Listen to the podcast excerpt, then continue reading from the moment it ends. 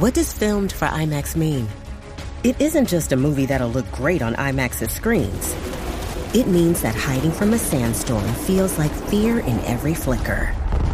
And every triumph is felt in every sound wave. And the things we've only imagined, you can truly experience those too.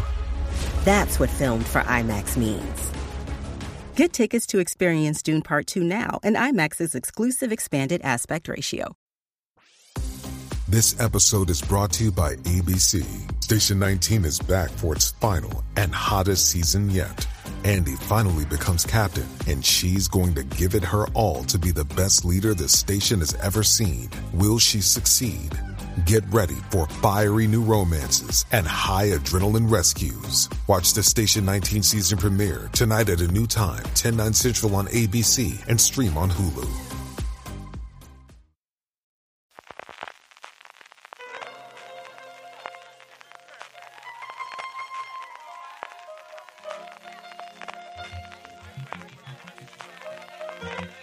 Estás escuchando Fuera de Series con CJ Navas. Bienvenidos a Streaming, el programa diario de Fuera de Series, en el que tu servidor CJ Navas te trae las principales noticias, trailers, estrenos y muchas cosas más del mundo de las series de televisión. Edición del lunes 18 de diciembre de 2023, se ve ya la Nochebuena y la Navidad al fondo, al final de la semana. Vamos con todo el contenido del día, pero antes un par de cositas de esta santa casa.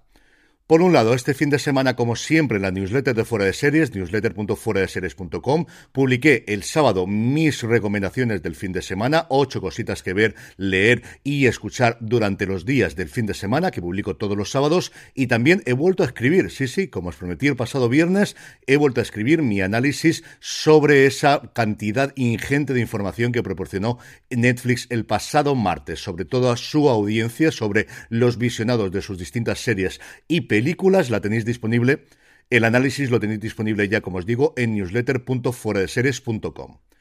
También, como suele ser habitual, a final de mes, y tan al final de mes porque lo haremos el día 31 de diciembre, publicaremos nuestro especial de las mejores series del 2023 con Jorge, con Don Carlos y también con vuestras favoritas. Para ello tenemos una pequeña encuesta muy similar a la que hacemos todas las semanas en el Power Rankings. Os la dejo en las notas del programa y como siempre, si os unís a nuestro grupo de Telegram, telegram.me barra fuera de series, también os lo recordaremos en nuestras redes sociales, ya sabéis, fuera de series en todas y cada una de ellas, incluida Threads, que ahora que ya está disponible en Europa volvemos a estar, lo estuvimos en el origen, cuando se lanzó originalmente la plataforma ya pudimos tener la cuenta, la teníamos en barbecho hasta que llegase su uso de una forma generalizada a Europa, ya está disponible y ya nos podéis seguir también en threads, evidentemente, arroba fuera de series. Antes del con el contenido del día, un poquito de follow-up, me lo recordaba mi queridísimo Javier Suárez, la película de...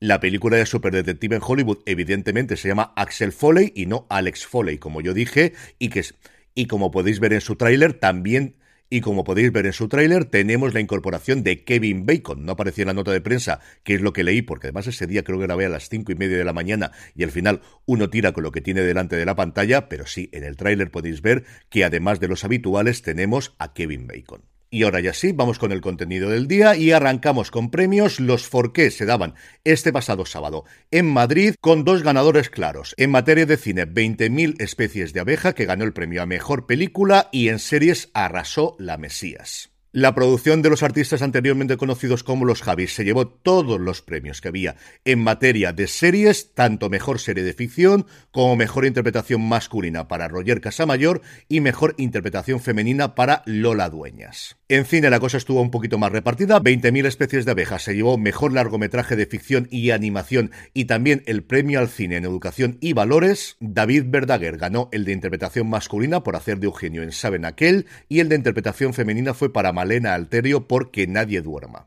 El premio del público fue para Campeonex de Javier Fesser, el de película latinoamericana para La memoria infinita de Maite Alberdi, cortometraje Aunque es de noche de Guillermo García López, largometraje documental Juan Mariné, Un siglo de cine de María Luisa Puyol y en largometraje de animación Robot Dreams de Pablo Berger que sigue acumulando premios. En cuanto a nuevos proyectos, Apple sigue haciendo las delicias de todos los aficionados a la ciencia ficción y ha encargado una nueva serie basada en la saga de relatos cortos y actualmente de novelas de Murderbot o Matabot, como se conoce aquí en España, de Martha Wells. De inicio se han encargado 10 episodios de la primera temporada, que estará producida por Chris y Paul Waits, los responsables de About a Boy, y Alexander Skargar, que va a ser el protagonista de la serie. Yo he leído todos los relatos y tengo a mitad la primera de las novelas largas de Martha Weiss. Es una saga muy pero que muy divertida. El Matabot protagonista es un personaje absolutamente hilarante y como os digo, Apple que me sigue dando alegrías. Por su parte, Netflix sigue acumulando estrellas y va a ser la plataforma que emita la nueva película de Noah Baumbach que va a tener como protagonistas ni más ni menos que a George Clooney y Adam Sandler. Del guion, como suele ser habitual, se ha encargado el propio Baumbach, pero en este caso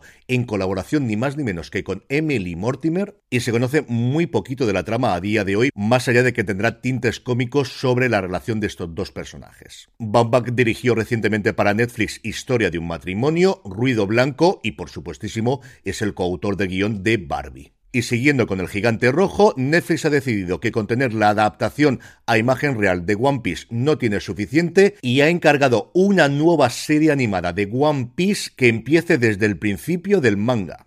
De la producción se va a encargar WIT Studio, la compañía detrás, por ejemplo, de esa absoluta maravilla llamada Ataque de los Titanes, y algo desde luego para mí totalmente inesperado, pero que tiene todo el sentido del mundo. En el apartado de casting, un aluvión de nuevos fichajes, cosas que yo creo que estaban negociadas entre bambalinas durante las huelgas y que ahora estamos conociendo antes de que lleguen las navidades. Por un lado, la segunda temporada de Night Perfect Strangers, esa miniserie que va a tener segunda temporada, ha añadido hasta ocho intérpretes, incluida Macy Richardson Sellers, Annie Murphy y Christine Baranski. No sabemos absolutamente nada de la trama, entiendo que Nicole Kidman volverá a aparecer en la serie, una serie que le funcionó muy bien a Hulu cuando se estrenó en el 2021 y que yo creo que nos llegará durante el año que viene. La que también tiene un casting que quita el hipo es No Good Deed, la nueva comedia negra de Netflix, de la que os hablé la semana pasada, con Rey Romano como protagonista. Pues bien, junto a él va a estar Linda Cardellini, Abby Jacobson, Luke Wilson y Lisa Kudrow. Kudrow, de hecho, va a interpretar a la mujer del personaje de Ray Romano y es desde ya una de las series que más ganas tengo de ver en Netflix en el próximo 2024. En el capítulo de renovaciones, cancelaciones y resurrecciones, hoy buenas noticias, Platónico, la serie protagonizada por Rose Byrne y Seth Rogen, va a tener nuevos episodios en Apple TV Plus. Según la compañía de la manzana, ha sido una de las comedias más vistas en la plataforma y una Apple que no solamente tiene un montón de proyectos para el 2024, sino que además, veis, sigue renovando series. Y hablando precisamente de la plataforma de la manzana, pasamos a hablar de fechas de estreno. El 21 de febrero será cuando podamos ver el Mundial de Messi dos puntos, el ascenso de la leyenda. Cuatro episodios filmados en París, Qatar y Argentina, siguiendo al siete veces ganador de balón de oro a través de sus cinco apariciones en la Copa del Mundo de la FIFA y su victoria en la edición de Qatar del 2022, en la que dice Apple que es una de las finales más emocionantes de la historia. La serie ha sido producida por Tim Pastore, el responsable de Free Solo, y Jane, y promete llevarnos desde los campos de entrenamiento de Qatar hasta el caos de las ruedas de prensa y la tranquila contemplación en la habitación privada de Messi. También nos promete tener las entrevistas más personales hasta la fecha del astro argentino, así como conversaciones con compañeros de equipo, entrenadores, competidores, fans y comentaristas. Y por su parte, Movistar Plus ha confirmado que será el próximo 26 de diciembre cuando podamos ver el especial Goma Espuma El Reencuentro. El especial, como recordaréis, se grabó en directo en Madrid la semana pasada. Sabíamos que se iba a poder ver durante este diciembre, no teníamos todavía fecha y será, como os digo, el próximo 26 cuando podamos ver este reencuentro entre Guillermo Fesser y Juan Luis Cano 17 años después de que terminase su popularísimo programa de radio. Y terminamos, como suele ser habitual, con noticias de industria. Lo comentábamos en directo cuando grabábamos fuera de series este pasado viernes, lo pudisteis escuchar. El domingo, Movistar amplía su oferta de ficción con sus acuerdos con Warner Bros. y Sky Showtime. Según la nota de prensa, Sky Showtime estará disponible para todos los clientes de paquete ficción Mi Movistar desde principios de 2024. Todos estos usuarios podrán acceder directamente al contenido de Sky Showtime dentro de la interfaz de Movistar, de cuya renovación, por cierto, todavía no sabemos absolutamente nada. Estaban trabajando en ello, haciendo una nueva interfaz y a día de hoy todavía no sabemos absolutamente nada de cuándo se lanza. Y por su parte van a ir estrenando poco a poco el contenido de Warner Bros. Discovery, especialmente de películas, por ejemplo, Mega por ejemplo, Barbie se va a estrenar el 1 de enero, Flash el día 3, todas las temporadas de Friends el día 10, pero esto no es más que un aperitivo para que cuando llegue Max a España, cuya fecha todavía no tenemos confirmación, su contenido se integre también totalmente en Movistar. Un golpe desde luego encima de la mesa de la plataforma de Telefónica, un golpe especialmente para Vodafone, que siempre había tenido en gala tener todo el contenido de ficción después de haber abandonado el fútbol en nuestro país, y Movistar de esta forma que se convierte en el gran agregador de contenido en España, como ya lo era hace 7 u 8 años que tenía todo el contenido. Acordaros cuando HBO le vendía las series, cuando Netflix le vendía las series, recordad que tanto House of Cards como Orange the New Black se estrenaron primero en España en Movistar antes de que pasasen posteriormente a Netflix cuando el gigante rojo desembarcó en nuestro país y desde luego que entre esto y el deporte en directo tiene armas más que suficientes para combatir en el futuro que llega en los próximos años en materia del streaming en España. En el apartado de vídeos y trailers empezamos hablando de Tracker, la nueva producción de CBS con Justin Hadley, su primer gran papel después del final de DC Sass, una serie en la que la CBS confía muchísimo, no en vano, va a estrenarse justo después de la Super Bowl el próximo 11 de febrero. Por su parte, Apple TV Plus ha colgado su canal de YouTube uno de estos vídeos de making of que tanto me gustan, en este caso de una de mis series favoritas de la plataforma, como es Para toda la humanidad, contando cómo se llevado adelante el diseño de producción de esta cuarta temporada, especialmente La Colonia en Marte. Y por último, Prime Video, por supuesto, va a exprimir todo lo que pueda la segunda temporada de Richard, cuyos tres primeros episodios nos llegaban el viernes pasado, y por si todavía no habéis visto la serie, nos ha mostrado cinco minutitos del primer episodio de esta tercera temporada también en su canal de YouTube.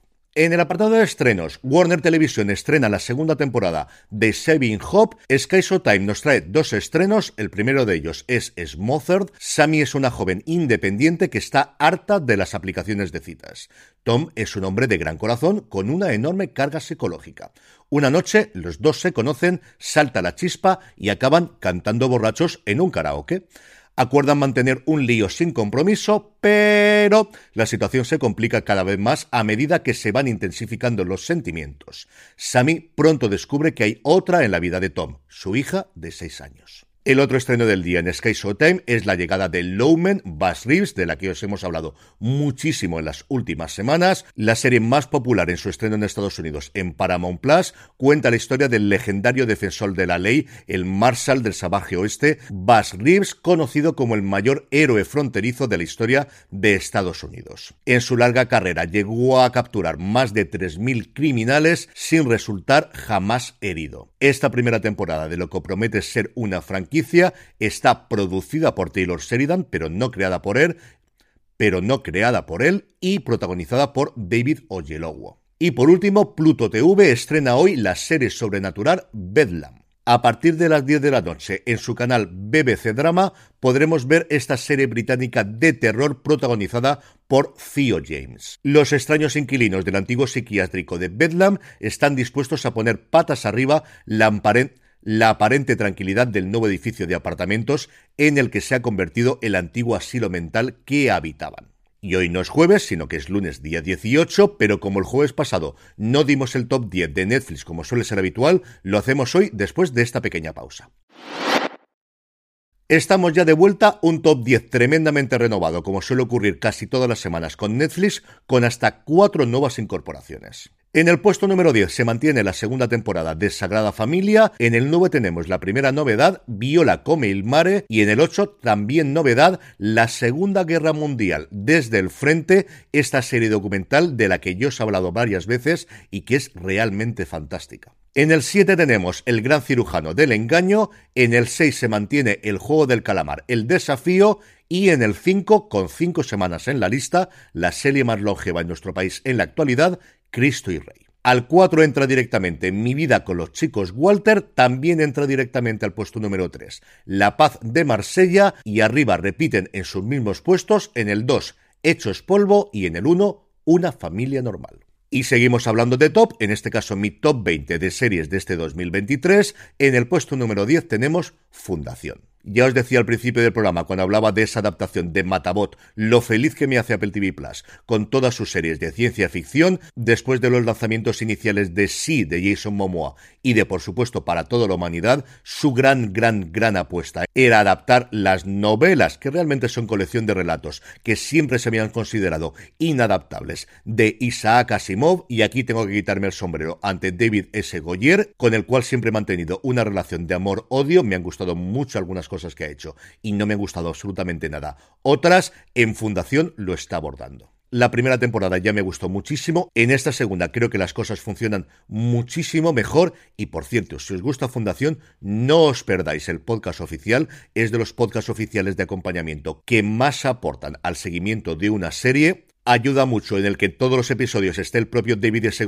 Y que lo presente Jason Concepción, que es uno de mis periodistas y ahora también guionistas favoritos de siempre. Fundación, la serie de Apple TV Plus, dos temporadas y esperemos que muchas más, es la serie que ocupa el puesto número 10 en mi top 20 de series de este 2023.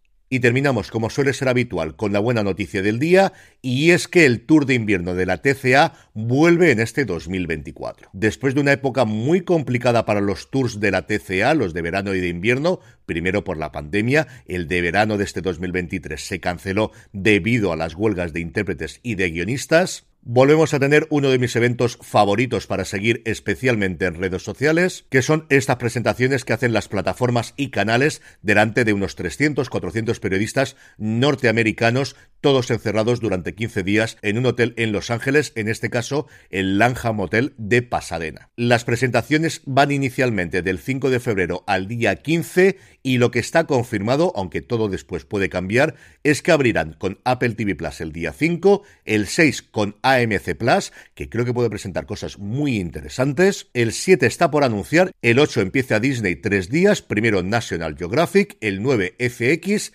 y el 10 ABC. El 11 no hay nada porque es la Super Bowl y ninguna cadena ni plataforma quería presentar nada siendo el gran día de la televisión en Estados Unidos. El 12 la cadena pública americana, la PBS. El 13 son visitas de estudios de Warner Bros. Discovery. El 14 Peacock y NBC y el 15 la CW. Y con esto, e invitándoos que os paséis por fuera de series.com y por nuestra tienda para esas compras de última hora de Navidades y de Reyes, pasaros por nuestra tienda, la tienda fuera de series, fuera de series.com barra tienda, que seguro que tenemos algo que te gusta. Me despido hasta mañana martes. Gracias como siempre por escucharme recordad, tened muchísimo cuidado y fuera.